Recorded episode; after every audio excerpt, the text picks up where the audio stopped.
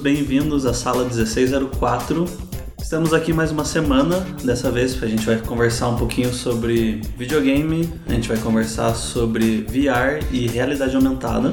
Vamos falar bastante sobre no que, que o VR pode ser aplicado, tanto nos videogames quanto fora deles. Eu sou o Murilo e para falar comigo hoje eu tô aqui com o Léo. E aí, galera? E com o nosso super convidado, com o Alberto. Oi, pessoal. E antes da gente começar esse episódio, você já sabe, deixa um like aqui pra gente que ajuda bastante no que a gente tá produzindo para vocês. E se você curte o nosso podcast e os nossos outros conteúdos, faz uma recomendação para os seus amigos que você acha que eles vão curtir também e vamos nessa, que isso ajuda a gente a crescer bastante. E aproveitando também o Alberto que está aqui com a gente, vai dar um curso de games aqui na Revolution. Então, ele é um curso de duas semanas bem intensivo, em que voltado para artistas que querem fazer jogos, mas não sabem por onde começar. Então, é, vai ser bem legal. Você vai entrar no curso que vai durar duas semanas e ao longo de duas semanas a gente vai aprender tudo que tem a ver com o desenvolvimento de jogos e o método para que você possa continuar estudando. No final do curso, a gente vai ter desenvolvido um jogo inteiro. Então, você entra no curso e você sai dele com um jogo, uma fase inteira de um jogo de plataforma desenvolvida e se você quiser publicar e a ideia é que você tenha todo o potencial para continuar estudando e realmente se tornar um desenvolvedor. Me interessa. Qual que é a engine? A Unity, Unity Engine. E se você quiser mais informações sobre o curso, como eu já falei, entra lá no revolutional.com.br que lá você também vai encontrar as informações sobre os nossos cursos de férias. Então, para começar, Alberto, você pode falar um pouquinho pra gente o que, que você faz? Bom, eu sou designer, empreendedor, é, artista 3D freelancer e um pouquinho de programa. Na verdade, meio que um, um pouquinho de, de tudo, assim. Aham, faz então, É unicórnio. é, é, chamam de unicórnio camaleão, tem, tem al- algumas comparações, assim. Essencialmente, a minha formação é como artista 3D, né, trabalho há quase 10 anos na- nessa área. Desde 2012 eu comecei a também trabalhar com, em vários projetos de jogos. Em 2014, meados de 2014, eu decidi aprender a programar, até então eu era artista 3D no- nos jogos. Me interessei pela área de realidade aumentada, que foi quando acabou me levando o caminho de abrir uma empresa nessa área, tanto realidade aumentada quanto realidade virtual. Posteriormente, que foi até meio que um caminho inverso do que as pessoas costumam fazer, e isso me levou para game de, vo- de volta, aí já mais como um desenvolvedor full stack, tanto na parte de desenvolvimento quanto de, de computação gráfica. Minha experiência é mais nessa área, assim, realidade aumentada, realidade virtual e, e jogos, principalmente mobile. Uhum. Vo- Você falou sobre realidade virtual e realidade aumentada. Qual é a diferença deles? Essa, hoje em dia, é uma longa história e um pouco assunto de debate, porque existe um, uma certa... Algumas pessoas enxergam como uma espécie de espectro, então imaginem como se fosse a realidade completa e o mundo virtual completo. Então a realidade completa é essa que a gente vive, se você vê um vídeo ou alguma coisa assim, você está vendo a realidade. E por outro lado, se você vê um jogo que joga num computador, algo do gênero, você está vendo um mundo virtual. Quando você começa a misturar essas essas duas possibilidades, o mundo digital e o mundo real, você começa a ter o que hoje em dia tem se convencionado a chamar de realidades mistas, que são vão desde a realidade virtual, essa que você coloca um óculos e você entra no mundo digital, então é, essa seria a realidade virtual, e no outro espectro você tem a realidade aumentada, que é quando você coloca algo virtual no mundo real. O exemplo da realidade virtual são os óculos mesmo da realidade virtual e na realidade aumentada pode ser desde jogos como Pokémon GO até filtros como os que tem no Facebook, Snapchat, que são é, colocam coisas no teu rosto e tudo mais, que são uma espécie de realidade aumentada também. Então essa seria via de regra assim bem por cima o que, que é a diferença entre as duas. Nossa, eu viajei aqui agora, porque eu lembrei de todas daquelas pessoas que só tiram foto com o mesmo filtro, assim, tipo filtro de cachorrinhos. Aí você vê todas as selfies da pessoa com filtro de cachorrinho, você não sabe mais qual é o rosto dela, porque você acha que ela é um cachorro humano. Sim, sim, sim. Inclusive, isso, isso, isso acaba, na verdade, estando num espectro um pouco mais amplo, que é tipo visão de computador, que é uma, uma outra coisa que a gente vai desmembrar ali pra, sei lá. A mesma tecnologia de realidade aumentada, por exemplo, que a gente usa em jogos e filtros, é a base que dá pra como os. É a base usada pra como carros autônomos enxergam, por exemplo. Então o mecanismo é o mesmo, assim. Então, É bem interessante que é um. Realmente é uma coisa que vai longe, assim. Você vai desde aplicações simples até qualquer coisa que faça com que um computador interaja ou uma pessoa interaja por meio de uma interface digital com o mundo real. Com relação ao VR, é, do meu ponto de vista, eu só vejo as aplicações em videogame Uhum. e agora recentemente que eu tenho visto com softwares de pintura digital e modelagem 3D. Uhum. Que outros tipos de, de aplicações que ele pode ter? Olha, é, é- tem muita aplicação, é, tem muita coisa hoje em dia, principalmente que a gente tá meio que vivendo esse boom assim do, do VR com modelos de óculos sendo lançados, novas tecnologias. Uma área que é muito comum a aplicação, tem se tornado bastante comum além dos jogos, é medicina. Por exemplo, então desde treinamento de medicina até as aplicações mais, mais sérias, assim, tanto VR quanto realidade aumentada. Uhum. É, tem, tem, tem um pouco dessa vertente, assim. Educação, acho que são quase que um caminho óbvio, assim, para a realidade virtual, que aumentar a interação, você pode fazer as pessoas pegarem as, é, coisas abstratas, sei lá, você botar a pessoa dentro de um átomo, sabe? E mostrar como é que funciona, coisas assim que, que tão, vão bem além das limitações que a gente tem em mídias tradicionais. É um mercado que tem, tem crescido bastante. Projetos em geral, né? para dar um exemplo, agora eu estou trabalhando um pouco com a plataforma Windows Mixed Reality, que é a plataforma da Microsoft de realidade virtual. E eu estava tentando aplicar uma interação entre dois óculos. É, fazer com que os dois reconhecessem o mesmo ambiente e você conseguisse interagir. E aí eu descobri que a NASA está usando ó, essa tecnologia e eles disponibilizaram um projeto gratuitamente que já resolve todo esse problema porque eles estavam usando para as rovers em Marte.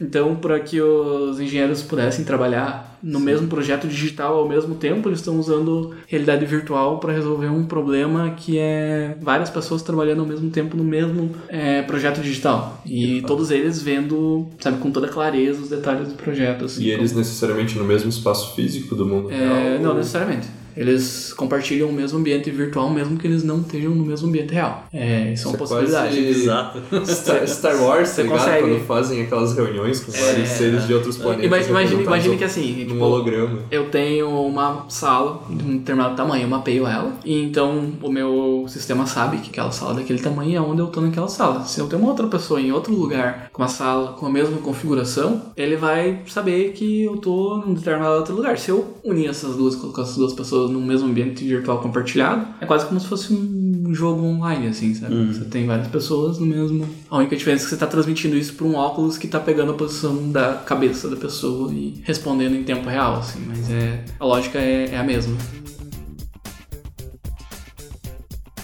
Uma coisa sobre o VR que eu também percebo é que tem dois tipos de pessoas. As pessoas, tipo, antes de usar um VR e as pessoas depois. Aham. Por exemplo, eu mesmo e até o, o professor de desenho aqui da escola, o Kemerich, a gente não botava muita fé no VR. Porque- Sim, sim. Mas falando do, do ponto de vista de jogos, né? Aham. Falava, ah, nada a ver, deve ser meio pai e tal. Eu ainda tenho um pouco essa perspectiva, mas nem tanto. Porque o Kemerich recentemente experimentou Aham. o VR e ele veio me contar que é tipo surreal, assim, tipo a, a experiência de imersão que você tem. E que é uma coisa que eu não, não tenho parâmetro por eu não ter experienciado ainda. Então, eu, eu posso dizer até por meio que por experiência própria, assim, que durante, sei lá, quando eu abri a empresa junto com o meu sócio de realidade aumentada e virtual, nosso foco era muito realidade aumentada, principalmente por questões de, de budget, assim, sabe? Você, Pra você investir em realidade virtual, você precisa de um óculos, e os óculos na época que a gente começou, sei lá, tava aí um óculos mais barato na faixa dos 9 mil reais, né? não, Caraca. não era muito acessível, então é, existia no mercado o cardboard, que era, que era uma versão mais... É do Google, né? O Isso, Cardboard. isso. O Cardboard ele é um projeto do Google que é justamente para tentar tornar a realidade virtual acessível. Então, o que eles fizeram? Eles criaram uma plataforma que roda no celular e eles criaram um modelo de, de óculos feito de papelão que vai- você podia montar, assim, você comprava Sim. as peças, você podia montar e colocava o óculos ali dentro e funcionava a realidade virtual. Ele usava todos os sensores do celular, dividia a tela e tudo mais. Ah, ele usava a tela do celular É, mesmo. usa, no caso ainda, que é uma plataforma que ainda existe e é extremamente popular. Acho- Acredito que seja talvez a mais popular no, no mercado ainda, hoje em dia. Assim, pessoalmente falando, eu digo que eu sempre tive uma certa frustração, porque tá- você tá usando um dispositivo que não foi feito para aquilo, Então a iniciativa é legal, a qualidade. Tem, você consegue fazer coisas muito divertidas, mas ao mesmo tempo não é o tipo de experiência que realmente engaja para que você, sei lá, vá passar horas jogando aquilo e, sabe, não é nem ergonomicamente ideal, nem tecnicamente, então tem, tem suas limitações. Eu acho que eu passei muito tempo um pouco frustrado, assim, com a realidade virtual. Tanto que eu acabei indo muito pra realidade aumentada. Apesar que tem outros motivos também. Eu, pessoalmente, eu aposto um pouco mais na realidade aumentada do que na virtual, porque eu acho que ela tá mais próxima de algo que futuramente possa Sim. é, se tornar mais padrão no mercado. Tem um direcionamento em relação a isso, uma fusão entre essas duas coisas, mas eu acabei tendo essa, essa frustração. Eu só fui ter um pouquinho mais de confiança nisso depois que eu testei, porque assim, na verdade a primeira versão que eu testei de realidade virtual, que eu tive experiência, foi lá a primeira versão do Oculus Rift, que foi quando teve assim lá em 2011, eu acho, primeira onda de entusiasmo assim com a realidade virtual, vamos dizer assim, nessa década. Tiveram outras lá nos Sim. anos 80, Ah, 90, e- sim, sim. Sabe, não é uma coisa nova ou que tá agora, estão tentando fazer, só que agora existe uma tecnologia que traz resultados mais mais próximos do que a gente espera. Mas, nossa, assim, ele era um óculos que tinha tudo, é, todo mundo achou incrível, mas a experiência mesmo, a experiência de você usar aquele óculos era terrível. Uhum. Você não conseguia usar aquele negócio por mais de 5 minutos, assim, sabe? Você tinha vontade de vomitar porque ele tinha vários problemas. Hum, além da resolução bem baixa, Sim. ele tinha um problema que era um delay muito imperceptível, assim, a nível visual entre o teu movimento da cabeça e o que o mundo virtual respondia. Então isso parece pouco, mas quando o teu cérebro começa a processar essa informação, ele começa a perceber que, pô, peraí, mas eu tô movendo e o mundo tá movendo numa velocidade diferente. Então ele começa a te dar uma sensação ruim. Eu tô bêbado ou o quê? Tipo, É, é, exatamente. É o que se chama de motion sickness. Algumas pessoas têm até com um FPS, assim, sabe? Eu, eu não consigo jogar jogo em primeira pessoa, eu passo mal. É, e, e às vezes até, nossa, eu tenho uma, uma questão que é com o Borderlands. Hum. Porque o Borderlands, eu não sei o que tem com aquela câmera, com aquela visão específica, mas eu não consigo jogar, e é o único jogo assim que eu não consigo. Então às vezes é difícil até a gente dizer o que, que é. Mas então tem esse problema, assim. É, depois disso foi solucionado, inclusive nem é tanto uma questão de hardware, assim, sabe? De, tipo, melhorar a qualidade do sensor. Foi criado todo um sistema de algoritmo, porque acontece que na verdade não é nem um problema do feedback do, do óculos em si, e é, é o problema da latência de comunicação entre o óculos e o computador. Que em, ali em média gira em torno de 20 milissegundos para a realidade virtual, que já é um problema, porque a realidade virtual o ideal é que roda 90 FPS. Então, que é, 90? é. Então, tipo, você tem ali jogo que roda 30 e até tá tudo bem, tem jogo que você precisa de 60. Realidade virtual, ergonomicamente falando, assim, o ideal é que seja em 90. Então, você tem um- uma exigência bem grande e a latência é um problema. Então, o que o computador faz é calcular, hoje em dia, pelo menos, ele calcula o tempo que ele vai, que ele vai levar para para transmitir uma informação até o óculos e ele tá sempre um frame na frente, vamos dizer assim. Ele tá sempre um pouquinho na frente calculando e enviando uma informação um pouquinho adiantada porque ele sabe que vai demorar. Mas são coisas que os desenvolvedores aprendem assim com o tempo. E a, a experiência que me fez ter mais é, vontade assim de desenvolver agora realidade virtual foi até relativamente recente. Foi quando eu testei o Oculus Rift, também não era a versão final de mercado. Era a DK2, que era ainda uma versão antes do. é, acho que é esse nome DK2. Que, que é uma versão antes da versão comercial deles. E ele também tem um problema de resolução e tal. Já não tem um problema de latência tão grande. Mas aí eu testei ele com um Leap Motion. Que é um sensor que pega o movimento da tua mão. E, nossa, aquilo pra mim foi uma experiência comple- completamente diferente de qualquer outra experiência que eu tive com realidade virtual. Ele não tem controle, né? Porque- Você, ele captura o teu movimento e reproduz em, Isso, no isso. mundo virtual. No caso do, do Leap Motion, ah, na verdade, assim, isso é uma coisa que acontece também com os controles que hoje em dia já tem nos, nos óculos de realidade virtual. É que você pode ver a tua mão e quando você vê a tua mão ou o teu corpo ou você podendo se mover no ambiente, a sensação é completamente diferente, porque você começa a adicionar camadas de movimento que estão sendo causadas por você e não por um, sabe, sabe por um first person assim que você tá controlando no, num videogame, por exemplo. Tipo uma montanha russa, você é só passageiro. Você não tá É, eu, eu, controlando. acho, eu acho que jogos de carro e jogos de coisas de montanha russa, assim, simuladores de montanha russa, são, não sofrem tanto desse problema porque você espera que você esteja parado Uhum. e o resto do mundo está se movendo. O problema é quando você tenta interagir com alguma coisa, mas sei lá, tua mão não tá lá. Ou você quer andar, mas você não tá andando, sabe? Aí o teu corpo físico tá andando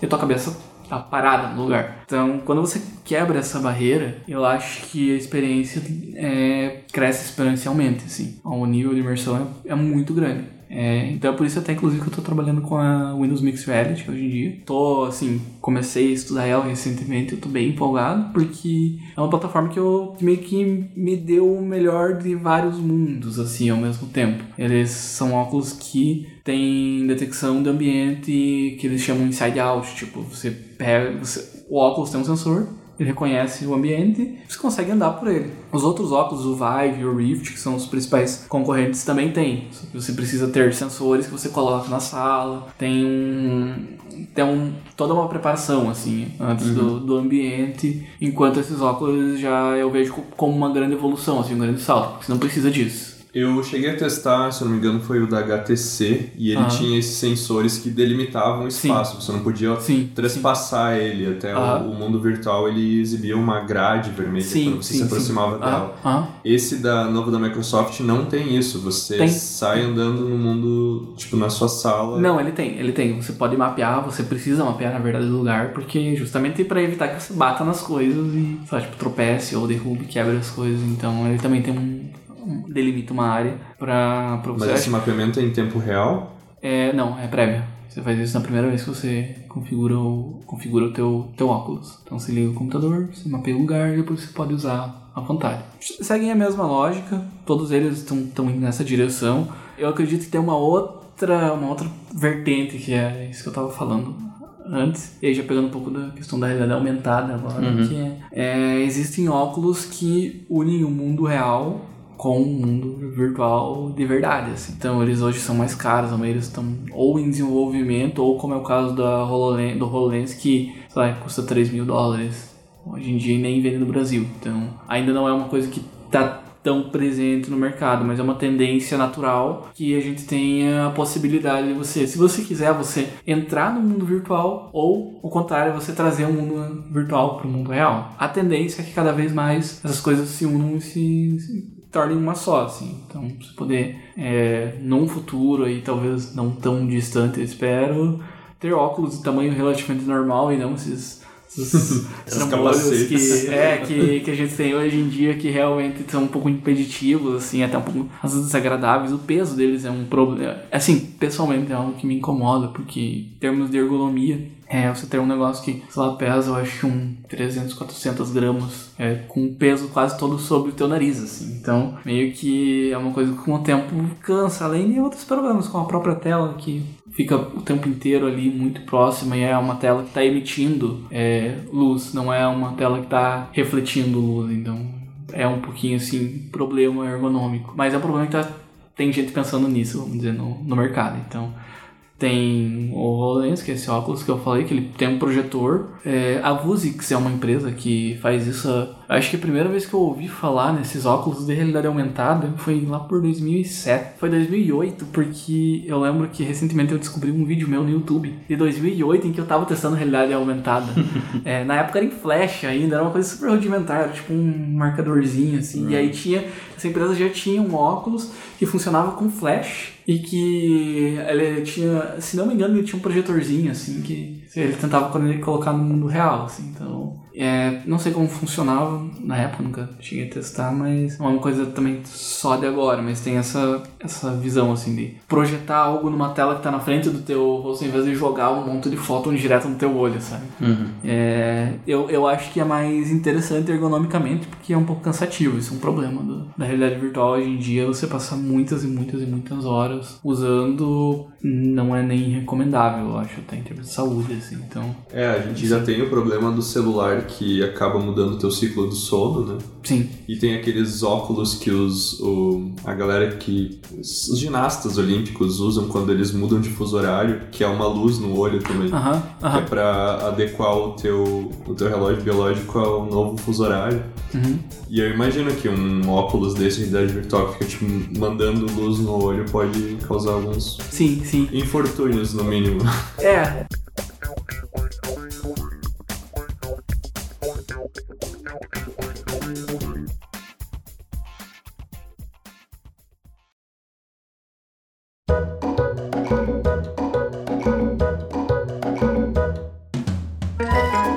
é, assim, eu tenho nos últimos Acho que últimas semanas, assim, eu tenho, tô, num projeto em que eu tô trabalhando exclusivamente com realidade virtual, assim, até falando da questão da, das funções de uso. Uhum. É, é um, um cantor e que tem um, tem um, tipo, tem uma proposta, né? Depois que eu tô trabalhando lá e a gente tá montando o palco Uhum. para ele em realidade virtual para apresentar a proposta, mostrar como é que funciona. Então você bota a pessoa lá dentro de uma coisa que não existe ainda, Uhum. mostra animado, tudo que vai funcionar, como é que vai funcionar, como é que é a iluminação do lugar, todas as possibilidades, como é que pode, como que não pode acontecer, é, simular cenários. Eu tô usando frequentemente, então tipo, você começa a notar, assim, é um pouquinho cansativo quando você fica o tempo inteiro Sim. colocando ele, testando, e aí você, às vezes, sei lá, eu passo um- quase uma hora seguida com ele, fazendo um teste, alguma coisa, você tira, depois de um tempo você tem que voltar a se localizar no mundo real, assim. Mas, ao mesmo tempo, eu, sinceramente não sei dizer se isso é algo que depois contra ou a favor. Porque isso quer dizer que ele de fato está fazendo o que ele promete, que é te colocar num um universo é, completamente diferente. Isso realmente acontece, sabe? De você se sentir em outro lugar, assim. É muito legal isso, essa questão do projeto que, que a gente tá fazendo, de um palco, de você entrar dentro de um projeto artístico que você tá participando, assim, sabe? E ver como ele vai ficar no final, mas muito, muito antes de qualquer etapa realmente produtiva é, de tirar aquilo do papel. Então isso é, é, e aí quando você volta pro mundo real, eu fico pensando, se não é um período tão grande, eu pelo menos não não preciso de um período tão grande pra, sei lá, tipo, vamos dizer assim, me situar de volta, assim, me acostumar. Algumas pessoas já não, então varia de pessoa para pessoa. Tem pessoas que não conseguem usar mais que 10 minutos, assim. É, eu acho que isso é uma coisa que a tecnologia vai ter que... É um desafio, assim, que tá, tá posto no momento. Eu acho que a... o comportamento das pessoas vai mudar também em relação a isso. Porque é, acho que primeiro, os primeiros contatos sempre são um pouco mais, mais complicados. À medida em que você. Eu fico pensando assim, um celular, por exemplo, é, quando começaram a lançar os smartphones, a nossa geração foi a que Uhum, pegou o início. No início parecia algo assim, nossa, super complexo. Mas hoje em dia é algo comum. Aí você vê uma criança de 3 anos mexendo de uma forma tão natural, sabe? É- a relação que ela tem com a tecnologia é outra. né? Sim, Eu acredito que com a realidade virtual possa acontecer a mesma coisa. Eu, eu não sei se, se é a mesma coisa, eu acho que são, são casos diferentes. Porque assim, o, os smartphones eles eram uma tecnologia completamente disruptiva, assim, eles trouxeram tudo que existia que não não estava conectado com o, celu, com o ato de se comunicar por voz e colocaram num dispositivo só. Então teve uma transição de quando ele era um telefone para até hoje que ele não, não é um telefone mais, sabe? Tipo, é a última coisa que você usa no, no smartphone é, é um telefone. Enquanto eu acho que a realidade virtual ela tá mais numa, numa vertente assim de. Primeiro porque eu acho que eu vejo pelo menos ela como uma parte de um espectro de tecnologias tendem a buscar a mesma coisa. Eu acho que não só na parte visual, existem outras coisas indo um pouquinho mais longe, assim, inteligência artificial. Tem muitos estudos indo na linha de buscar criar sentidos artificiais para os seres humanos, assim, ou então até indo um pouquinho mais longe ainda, você ter é, adicionar coisas mecânicas ou digitais ao teu corpo, sabe, coisas assim. Acho que tudo isso é uma é um é meio que um caminho assim, que não tá necessariamente ligado à tecnologia do óculos, mas no como eu posso dizer, na tentativa humana de tentar trazer mais para si toda a tecnologia para expandir os, os seus sentidos e as suas experiências. Então, talvez o óculos, por isso que, assim, é meio que onde eu me situo meio que nesse debate, assim, da... Eu acho que a realidade virtual, a realidade aumentada são uma coisa só que ainda são parte de uma outra coisa que, que é maior que elas, assim. É, não sei se os óculos de realidade virtual como a gente conhece vão ficar muito tempo no, no mercado como eles são hoje. É, tenho minhas dúvidas, assim, pra, ser sincero. Eu acho que a tendência é uma mistura da realidade aumentada com a realidade virtual. E aí, sei lá, imagine o que foi, por exemplo, o Pokémon GO. Sabe, quando surgiu, assim, todo mundo jogando e foi uma febre e tudo mais. Você imagina você podendo usar um óculos que você usa todo dia. E ele tem realidade aumentada e realidade virtual. Você pode, sei lá, hipoteticamente falando, uma tela que possa ficar opaca ou ser transparente. Não, não é uma coisa assim fora da, do que se especula no mercado. Muita gente do, do meio, assim, sabe? Pessoas né, no Facebook, no, já vi pessoas na Microsoft falando disso, então é uma coisa que é um meio que objetivo para todo mundo. Aí você ter sim, tipo, essa questão de adaptar, mas que não sei se contexto social, porque eu acho que falta esse contexto social, assim, na realidade virtual hoje em dia. É uma experiência muito solitária, vamos dizer assim. Então isso é uma coisa que eu, que eu sinto falta. Quando a gente tiver essa, um pouco mais de imersão, ou talvez também é um pouco do papel dos jogos, né? De, é, voltando para a questão dos jogos, de você criar esse ambiente, sei lá, um World of Warcraft, por exemplo, em Popularizar, realidade virtual. Imagina, tem gente que vai deixar de viver no mundo real. É verdade. É completamente Perigoso isso aí também, né? pra, pra viver no, no mundo virtual. Eu imagino isso acontecendo muito fácil. Sim. É, já é assim. É. A gente não precisa ir tão longe, já é assim. É, Tem sei gente lá, que imagina um jogo muito popular. só para que... pra comer e dormir, o resto passa É. no joguinho. Sim. É, então. Só que, sei lá, às vezes pegar públicos que não são tão óbvios, assim, é uma coisa que acontece com o celular hoje em dia. E aí realmente é uma coisa que até entra nessa questão pessoas que, por exemplo, a gente não esperava. É, tem uma amiga que, que fala que a mãe é, tem, tá, tipo, não sei quantos mil pontos num jogo lá, assim, sabe? Tipo, e é uma pessoa que nunca jogou na vida, assim. A gente tem Candy esse Crush, fenômeno. aposto. Não, não, é um outro, é um outro jogo, mas sabe, essas pessoas que, tipo, eram aquelas pessoas que 20 anos atrás estavam olhando Sim, filhos sim. e falando sai desse videogame. É, E hoje em dia são pessoas que não saem Sim. do videogame. exato. Só que elas não sabem o que é um videogame, sabe? Uhum. Elas estão no celular, então elas não têm a percepção de que, de que é um.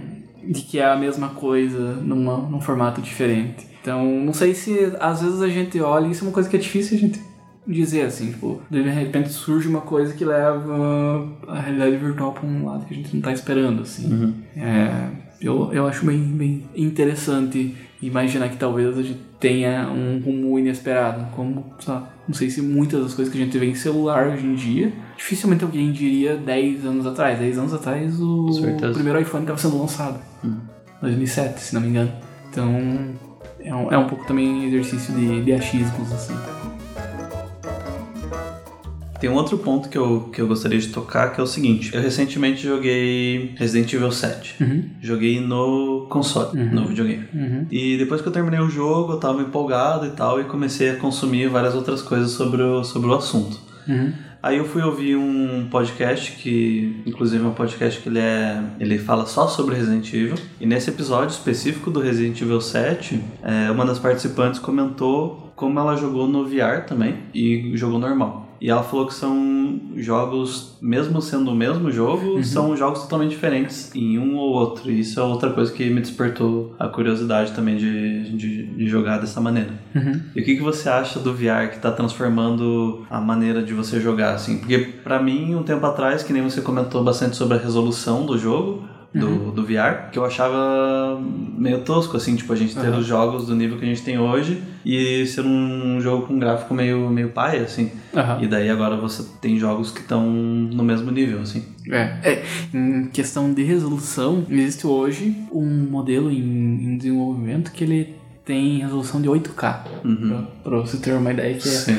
Assim, é, são duas lentes de quase, na verdade ele é meio que não, não são 8 8K, assim, mas ele tem umas lentes de quase 4K, assim, quase 4K em, em cada em cada olho. Então, que ele, mas o nome dele é propaganda que ele é 8K. E então, tipo, resolução tá deixando de ser um problema e o problema vai começar a ser hardware de computador pra rodar toda essa resolução, assim, é meio que quase que... Eu acho até interessante isso, porque começa a jogar a, a bola pra um outro para um outro campo de desenvolvimento que tem que correr atrás do, do prejuízo, né? assim, e todo mundo vai desenvolvendo. E no caso dos desenvolvedores, até falando um pouco por, por conta própria, assim, de alguém que, que vive, por mais que eu não, não trabalhe tanto na área de desenvolvimento de jogos para VR, assim, não, é uma coisa que eu tenha trabalhado especificamente com jogos. Mas eu frequento fóruns, eu, sabe, converso com desenvolvedores, debato com desenvolvedores, estou vendo os problemas e a forma como o pessoal está solucionando coisas. É, é muito legal, assim, princi- principalmente, sei lá, imagino que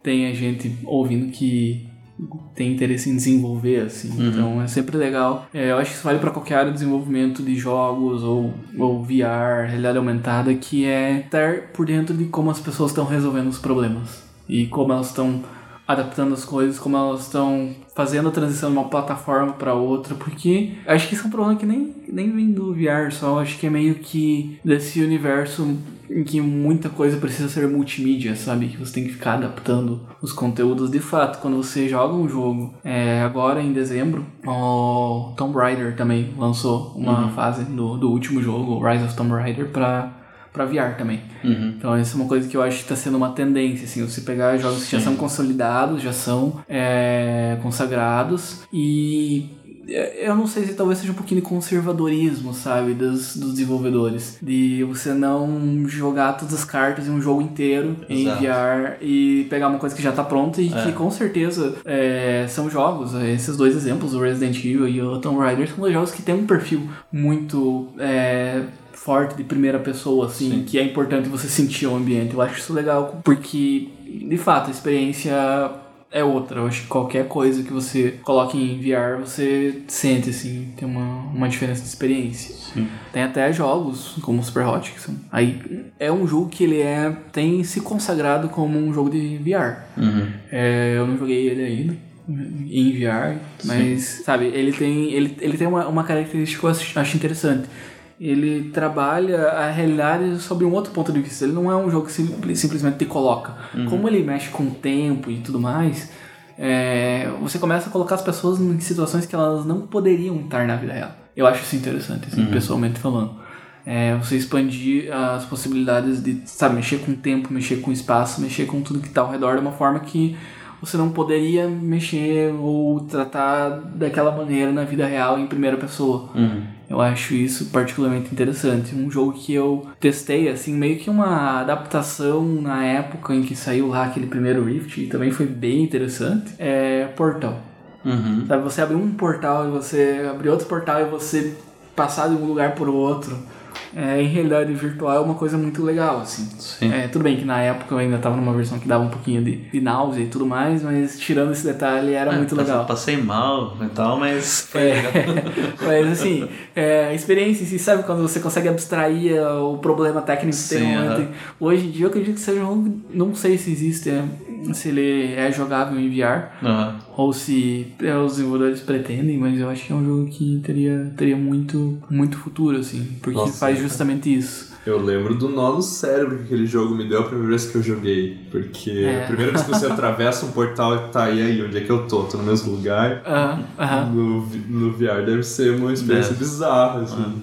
É, então, eu acho, assim, pessoalmente eu acho isso bem legal, assim, a gente tem também outras coisas bacanas que são simuladores, simuladores, é, principalmente de corrida, naves e coisas assim, por natureza, eu acho que são coisas que funcionam bem com VR. E no mais, é desafio para os desenvolvedores criarem coisas bacanas, assim, a tecnologia dá plenas possibilidades para coisas novas apareçam. Gêneros que só possam existir em VR, assim, sabe? Que usem toda aquela tecnologia e todo aquela, aquele potencial. É, eu acho que aquilo que você comentou, que falta um pouco do, dos desenvolvedores arriscarem um pouquinho mais no conteúdo pro VR. Que nem a gente, a gente comentou que Resident Evil 7, o Tomb Raider, né, que você falou. Uhum. Que nem, tipo, o primeiro jogo do VR, assim, que veio, pelo menos do PlayStation 4, né? Aham. Foi o Batman, o Arkham Knight VR. Aham. E foi recém-anunciado o- uma versão do The Last Guardian Uhum. pro VR. Sim. Pode ser uma experiência super legal, principalmente o The Last Guardian, que é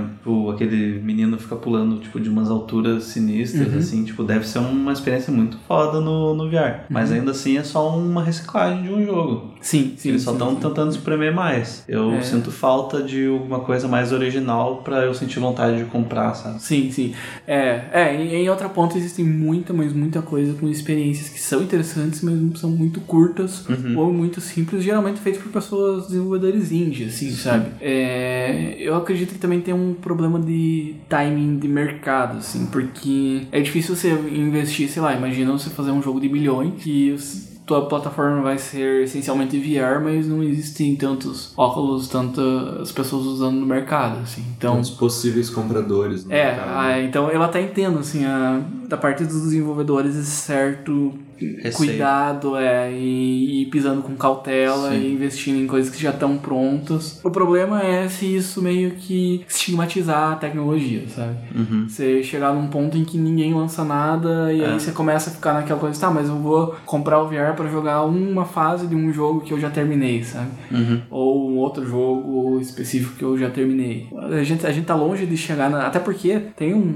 outro agravante, assim, vamos dizer, nesse, nessa questão do mercado, que é o fato de que os óculos de VR, eles são uma tecnologia à parte, mas eles não são um console à parte, eles não são uma plataforma à parte. Uhum. Eles ainda são um adicional de uma outra plataforma, ou seja, você vai ter que ter comprado um videogame.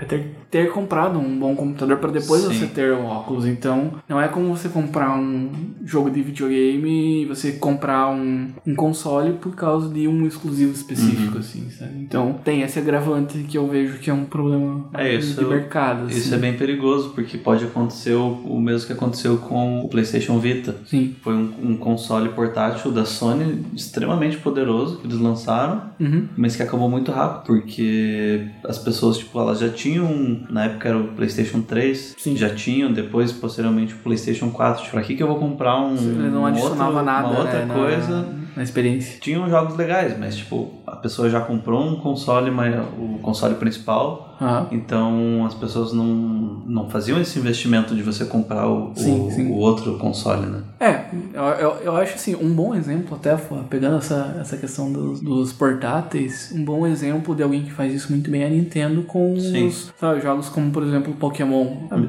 As pessoas compram um Nintendo DS porque elas querem jogar Pokémon, Exato. sabe? É, você encontra uma, uma vertente de um tipo de jogo, só que para isso você tem que ter o trabalho de desenvolver jogos e tentar ousar e fazer coisas novas. Eu acho que isso ainda falta no, no mercado de games de, de realidade virtual. Eu acho, assim, pessoalmente falando, eu acho que é uma questão de tempo.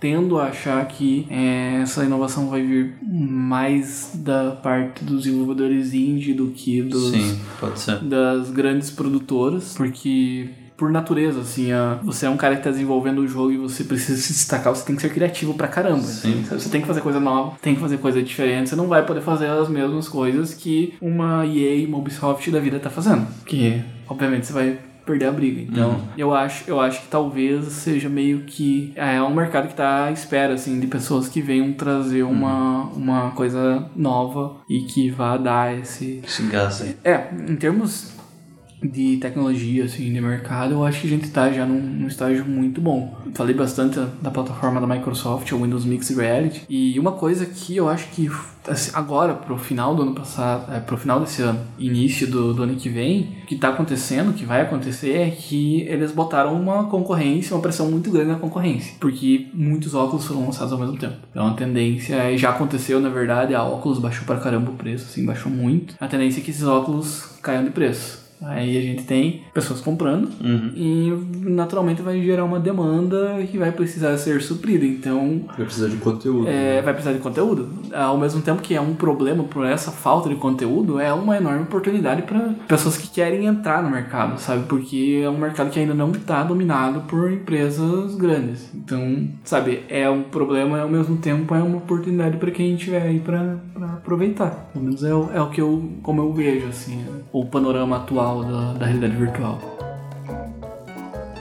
Uma coisa que, que a gente falou sobre, sobre conteúdo de, de jogos, mas no geral, se esses óculos de realidade mista, digamos, se tornem um novo hype tecnológico Aham. e que os smartphones deixam de ser, caso se um dia os óculos se tornem realmente portáteis e realmente uma plataforma, Aham, aham. como que poderia ser o consumo de outros tipos de conteúdo dentro dessa desse ambiente de realidade mista? Porque você vê assim, você não vai mais ter uma tela que você tem que segurar na mão. Sim, é, sim. é outra parada, sabe? Tipo, esse, esse, já existe alguma tecnologia prevendo isso? Uma projeção de telas e, e- ou coisas Ah, tipo? assim, existe sempre muito, muita gente pensando a respeito, assim. Eu acho que é meio que o tipo de problema. Não, não é uma pergunta fácil de responder, obviamente. é, um É, é, é, a mesma, é a mesma coisa que você imaginar nos anos 80 que eh, hoje em dia a gente não usaria botões, sabe? Mais.